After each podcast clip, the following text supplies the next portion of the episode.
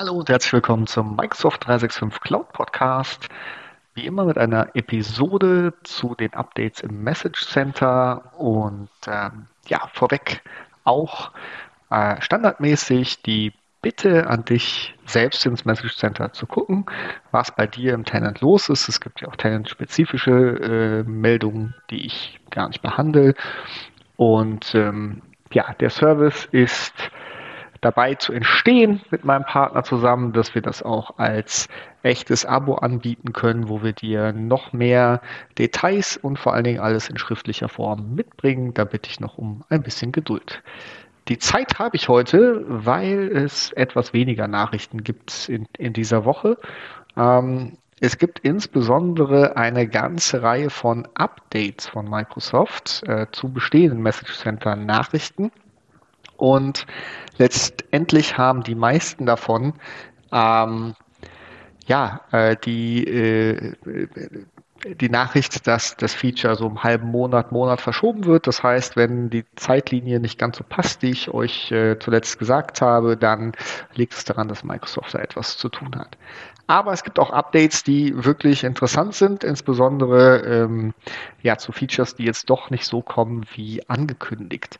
Und das erste ähm, betrifft den Planner mit der Roster-Container-Konfiguration, das heißt ohne Gruppe im Hintergrund, nur ein Planner.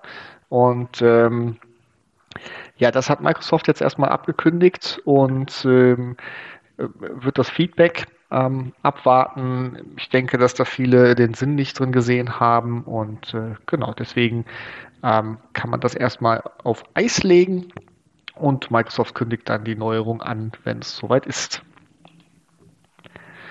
Ein weiteres Update, äh, was in die Richtung geht, ist, ähm, ich meine, das war erst in der letzten Woche, dass ich äh, erzählt habe, dass man mit dem Work- und School-Account äh, Microsoft ähm, Rewards äh, verdienen kann, wenn man mit Bing sucht. Ähm, ja, das ist auch abgekündigt. Ich kann mir vorstellen, warum, weil wahrscheinlich jede Menge Leute Sturm gelaufen sind vor diesem Feature. Ähm, genau, das äh, wird auch jetzt erstmal nicht kommen. Und ähm, wenn es da Neuerungen gibt, werden wir wieder eine neue Nachricht im Message Center erhalten. Und dann äh, noch ein weiteres Update, äh, und zwar zu dem Teams Pro Plan, der auch Webinare ermöglicht. Das wird jetzt umbenannt.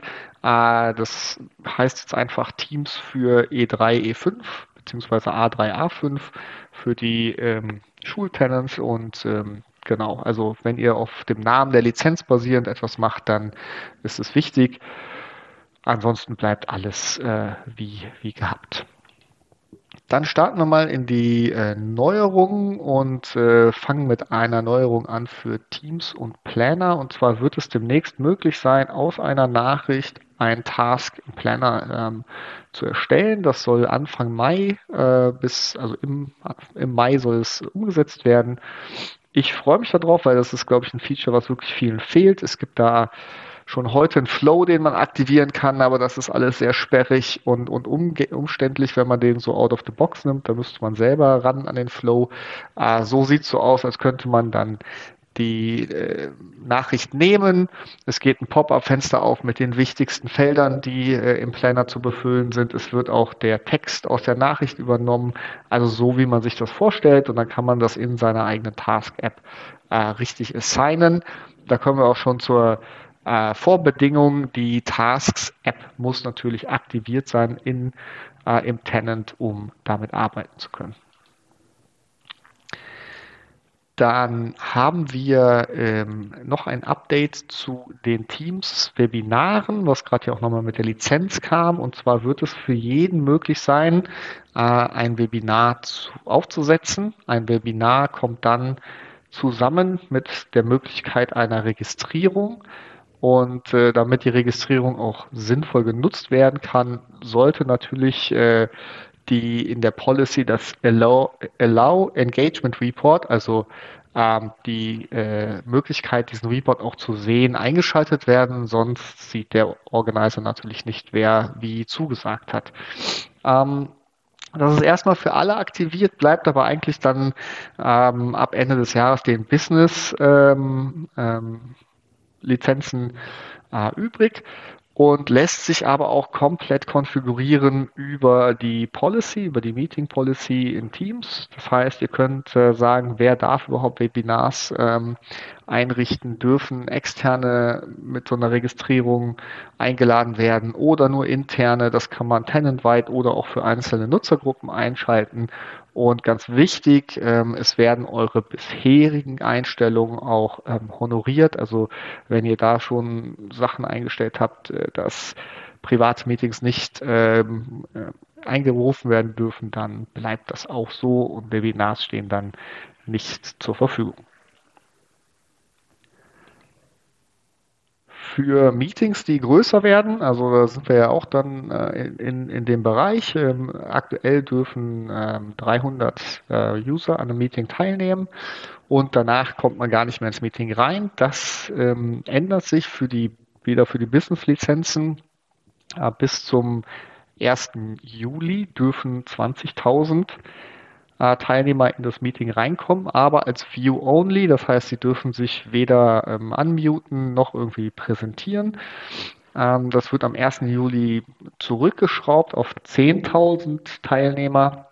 Also es bleibt dabei, äh, 300 ähm, können voll teilnehmen und dann die restlichen bis zur 10.000er oder aktuell 20.000er Grenze dürfen dann ähm, ähm, ja, äh, nur Read-Only teilnehmen. Das Feature ist ausgeschaltet, also wenn ihr das nutzen möchtet und braucht, dann müsst ihr es einschalten mit PowerShell-Commands und äh, im Tenant dann über die Lizenzen zuordnen. Also da ähm, müsst ihr aktiv werden.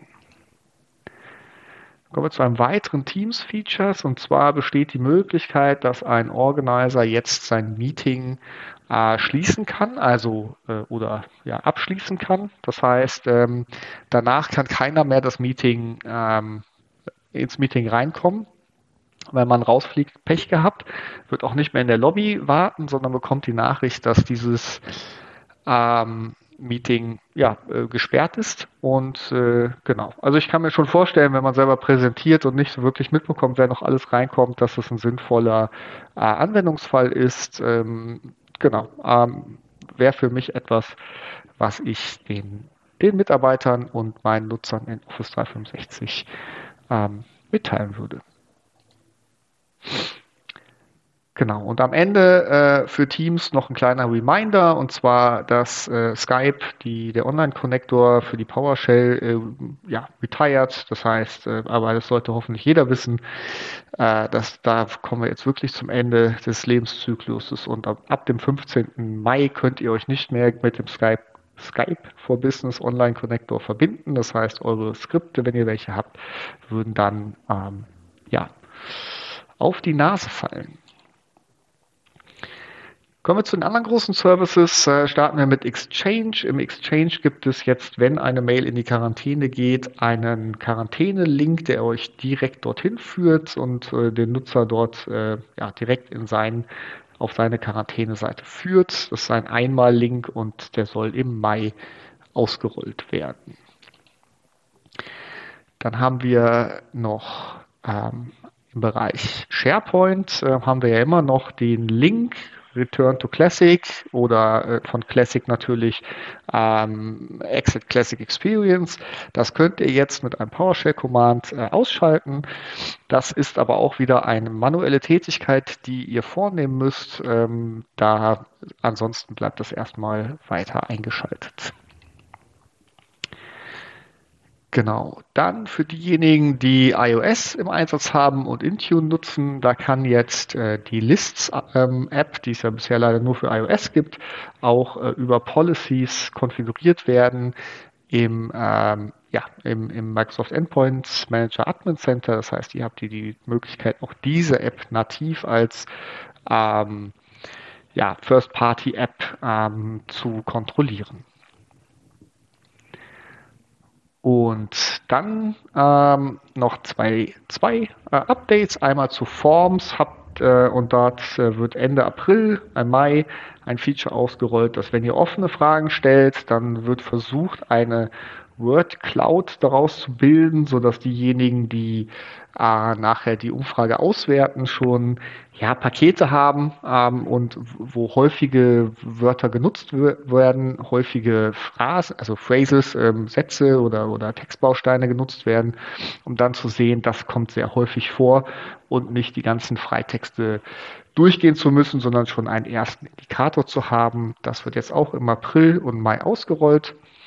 Und zum Abschluss ähm, gibt es noch Updates zu den äh, zum Feedback. Also ihr könnt besser kontrollieren, ähm, wie eure Nutzer Microsoft Feedback geben dürfen, ob in den einzelnen Programmen oder auch online.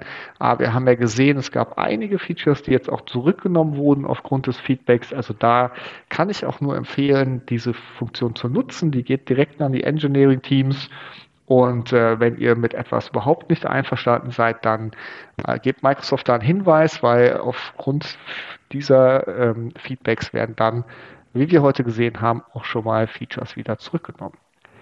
Vielen Dank fürs Zuhören. Ich wünsche euch eine gute Woche und freue euch, äh, freue mich, euch nächste Woche wieder begrüßen zu dürfen.